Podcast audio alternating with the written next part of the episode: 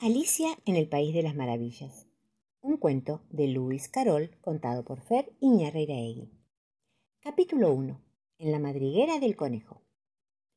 Alicia comenzaba a hartarse de estar sentada sin nada que hacer en la ribera del río. Una o dos veces se había asomado al libro que leía su hermana junto a ella, pero el libro no tenía dibujos ni diálogos. ¿Y de qué sirve un libro que no tiene dibujos ni diálogos? pensaba. Así que estaba meditando lo mejor que podía, porque el calor de aquel día la hacía sentirse somnolienta y atontada. En si el placer de ensaltar una guirnalda de margaritas valía la pena como para levantarse a cortar las flores. Cuando de repente un conejo blanco con ojos rosados pasó corriendo cerca de ella. Aquello no le pareció particularmente notable, tampoco le pareció tan fuera de lugar, cuando oyó que el conejo decía para sí ¡Oh cielos! ¡Oh cielos! ¡Qué tarde voy a llegar! Cuando más tarde se acordó de ello, Alicia pensó que quizás debería haberle extrañado, pero en ese momento le pareció lo más natural. Pero después de que el conejo sacó sin más un reloj de bolsillo de su chaleco, lo consultó y apresuró el paso, Alicia se puso de pie de un salto, porque se le ocurrió que nunca antes había visto un conejo con chaleco y mucho menos con uno con un reloj que pudiera extraer del bolsillo así que, que, ardiendo de curiosidad, corrió tras él por el campo y lo alcanzó justo a tiempo para verlo escabullirse por un gran agujero que se abría al pie de un seto. Poco después, también Alicia desaparecía en el agujero sin detenerse a pensar en cómo se los arreglaría luego para salir. Por un trecho la madriguera era recta como un túnel, pero de pronto se torcía hacia abajo, tan de pronto que Alicia no tuvo tiempo de pensar en detenerse antes de caer por lo que parecía un pozo muy profundo.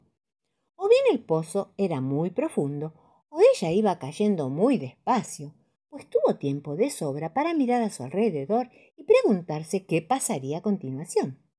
Primero probó mirar hacia abajo para saber dónde caería, pero estaba todo demasiado oscuro para distinguir nada. Miró entonces las paredes del pozo y notó que estaban recubiertas con alacenas y repisas. Aquí y allá vio también mapas y cuadros colgando de clavijas. En el trayecto alcanzó a coger de una repisa un frasco con una etiqueta que decía mermelada de naranja.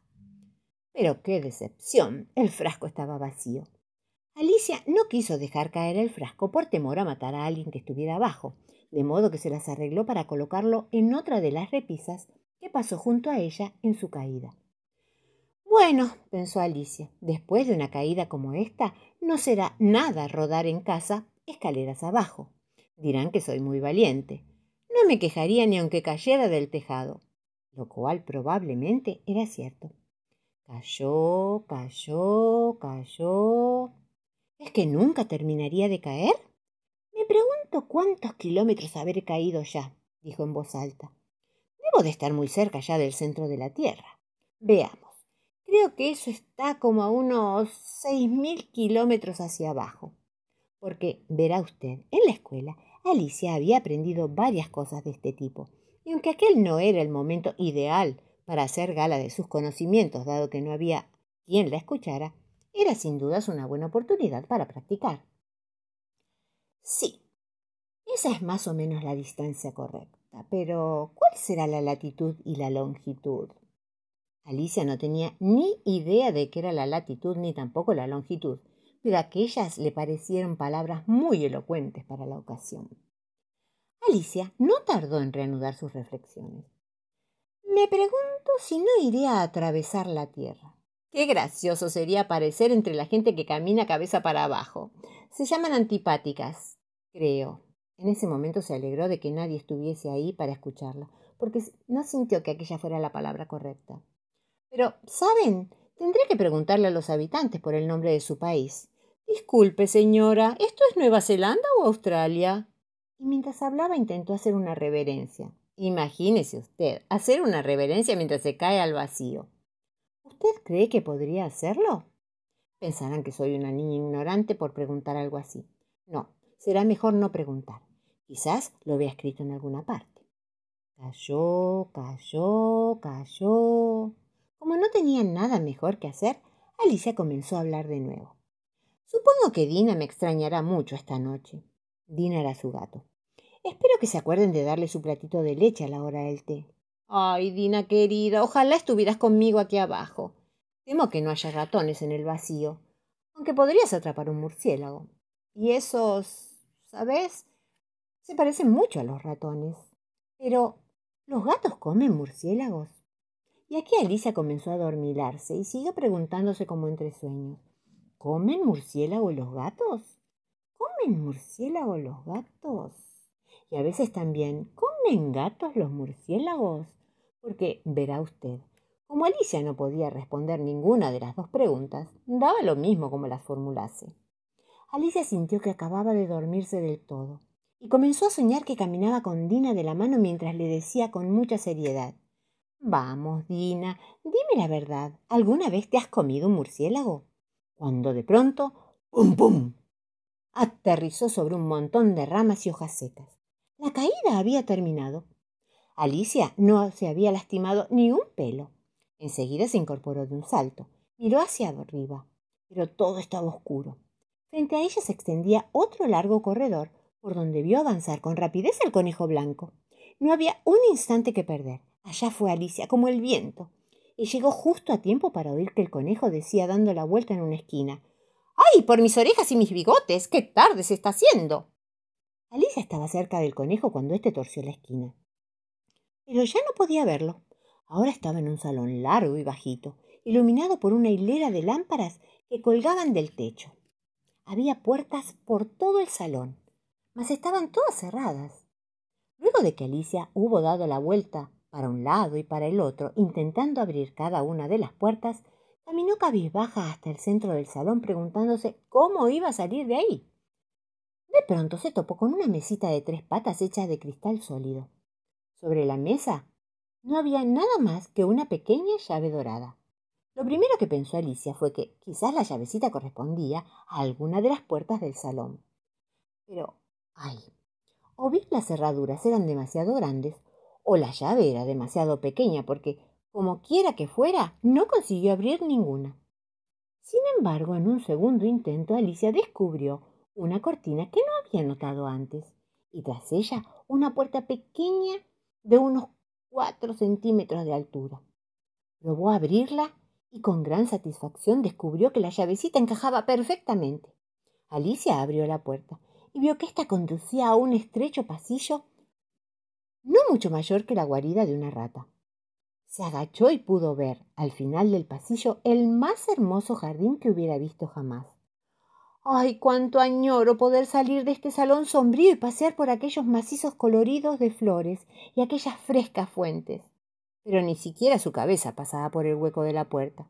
Y aunque cupiera mi cabeza, pensó Alicia, no me serviría de mucho sin los hombros.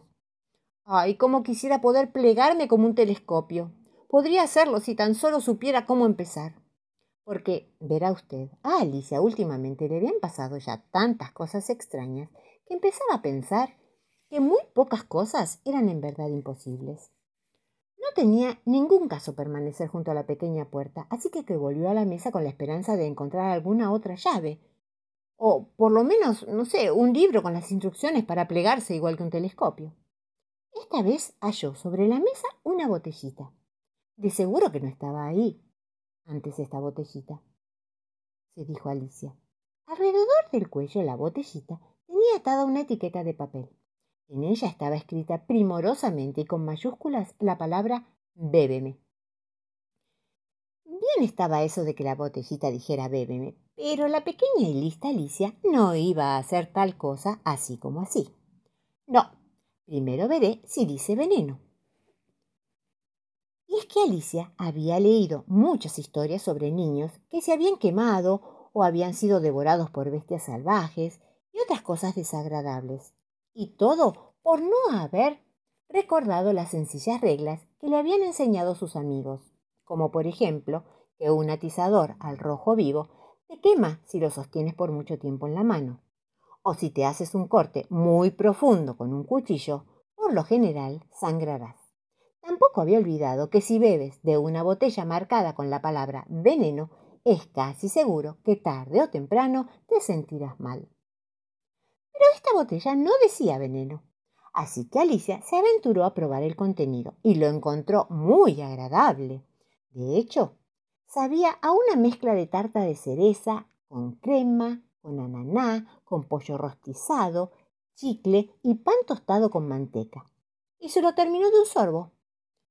Mmm, qué sensación más curiosa, dijo Alicia. Debo de estar plegándome como un telescopio. Y así era, en efecto. Ahora Alicia no medía más de 25 centímetros y su cara se iluminó al pensar que había alcanzado el tamaño perfecto para pasar por la puertita que conducía al primoroso jardín. Antes de intentarlo, esperó unos minutos para ver si se seguía encogiendo, y aquello la hizo sentirse un poco nerviosa. Bien, pueden ocurrir que me consuma por completo como una vela, pensó. Me pregunto cómo sería yo entonces, y trató de imaginar cómo era la llama de una vela después de apagarse, ya que no recordaba haber visto nunca algo así. Al cabo de un rato, cuando vio que no ocurría nada más, decidió encaminarse de una buena vez hacia el jardín. Pero... Ay, pobre Alicia. Cuando llegó a la puerta se dio cuenta de que se había olvidado la llavecita dorada sobre la mesa. Cuando volvió a buscarla, descubrió que no podía alcanzarla. La veía claramente a través del cristal e hizo su mejor esfuerzo para escalar por las patas de la mesa, pero la pata era demasiado resbaladosa. Y cuando Alicia se cansó de intentarlo, la pobrecita se sentó a llorar. Basta ya. Ningún caso tiene llorar así, se dijo Alicia bruscamente. Te aconsejo que dejes de hacerlo. Por lo general Alicia se daba buenos consejos, aunque casi nunca los seguía, y se reprendía a veces con tanta dulzura que se le saltaban las lágrimas. Recordaba bien que en cierta ocasión intentó darse una cachetada por haberse hecho trampa en un juego de croquet. Y es que esta niña, rara, era muy afecta a fingir que era dos personas. Pero ahora no servirá de nada simular que soy dos personas, pensó la pobre Alicia. Ni siquiera queda suficiente de mí como para ser una persona completa. Pronto su mirada se posó sobre una cajita de cristal que estaba debajo de la mesa. La abrió y encontró adentro un minúsculo pastel. En él se encontraba escrita bellamente con moras la palabra cómeme. Bien, lo comeré, dijo Alicia. Si eso me hace crecer, podré alcanzar la llave. Y si me hace más pequeña, podré pasar por debajo de la puerta. No importa lo que suceda, de cualquier forma podré llegar hasta el hermoso jardín. Y se comió un pedacito de pastel diciendo ansiosa, ¿qué pasará? ¿Hacia arriba? ¿Hacia dónde? ¿Hacia abajo? Mientras se colocaba la mano sobre la cabeza para comprobar en qué sentido cambiaba su tamaño. Se sorprendió darse cuenta de que seguía midiendo lo mismo. Claro está que eso es lo que habitualmente sucede cuando uno come pastel, pero Alicia estaba ya tan dispuesta a experimentar cosas fuera de lo normal que le pareció de lo más aburrido y soso que la vida siguiera su curso normal. Así que puso sus manos a la obra y ¡gluc! pronto se comió todo el pastel. La princesa más pequeña. Un cuento de Sandra Siemens contado por Fer Iñarreiraegui. El reino del rey Bartolo era un reino exuberante. Había muchas casas, muchos caminos, mucho sol, muchos árboles, muchos ríos, muchos peces, mucha gente, muchos zapallos, muchas nubes, mucho de todo lo que cualquiera pudiera imaginarse, y mucho más. Pero lo que más había en el reino del rey Bartolo eran palabras, una verdadera exageración de palabras. Cualquier viajero podía encontrar fácilmente el palacio del rey con solo seguir el murmullo. La familia del rey Bartolo y la reina Margarita también era una familia descomunal. Tantos hijos habían tenido que para no confundirse habían elegido sus nombres siguiendo el orden alfabético. A la primera hija la llamaron Amalia, a la segunda Beatriz, el tercero era Carlos. Al príncipe Carlos le seguía el príncipe Darío, a Darío la princesa Eugenia, a Eugenia la princesa Florencia, y así.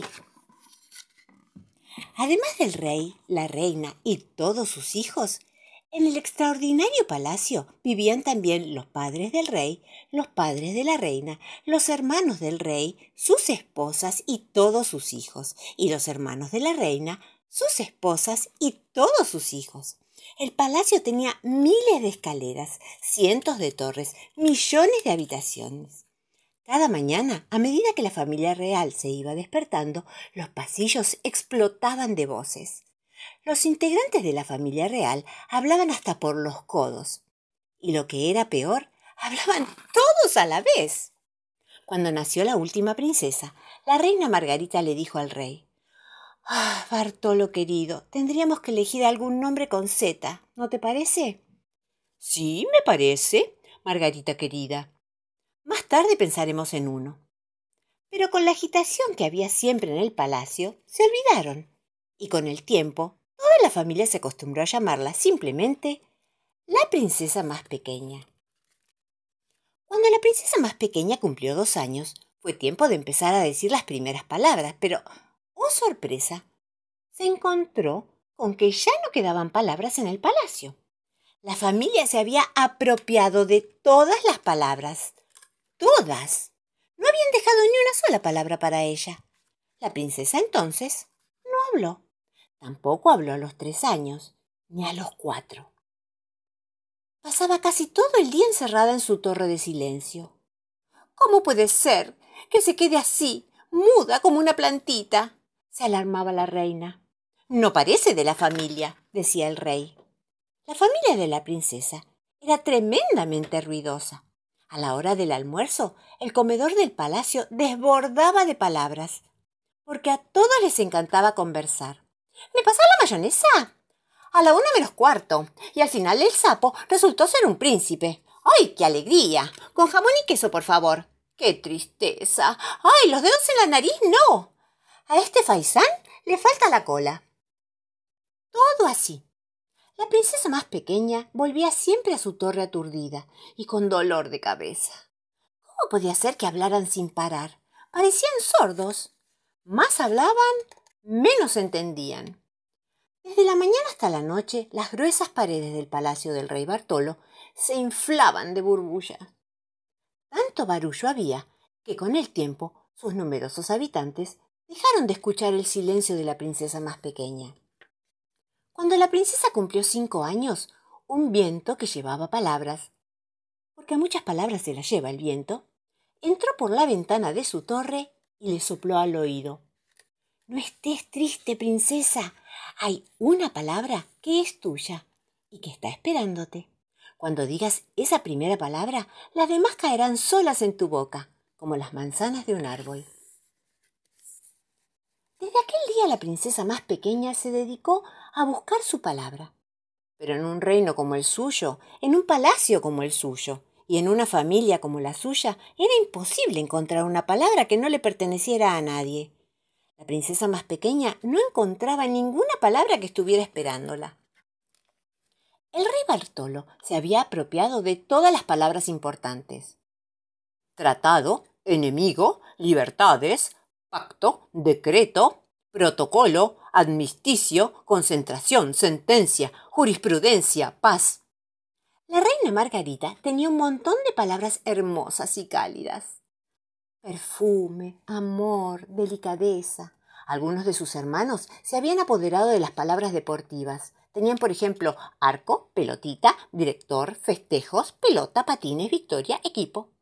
Un hermano del rey, que era su consejero, poseía todas las palabras como hambre, guerra, pobreza.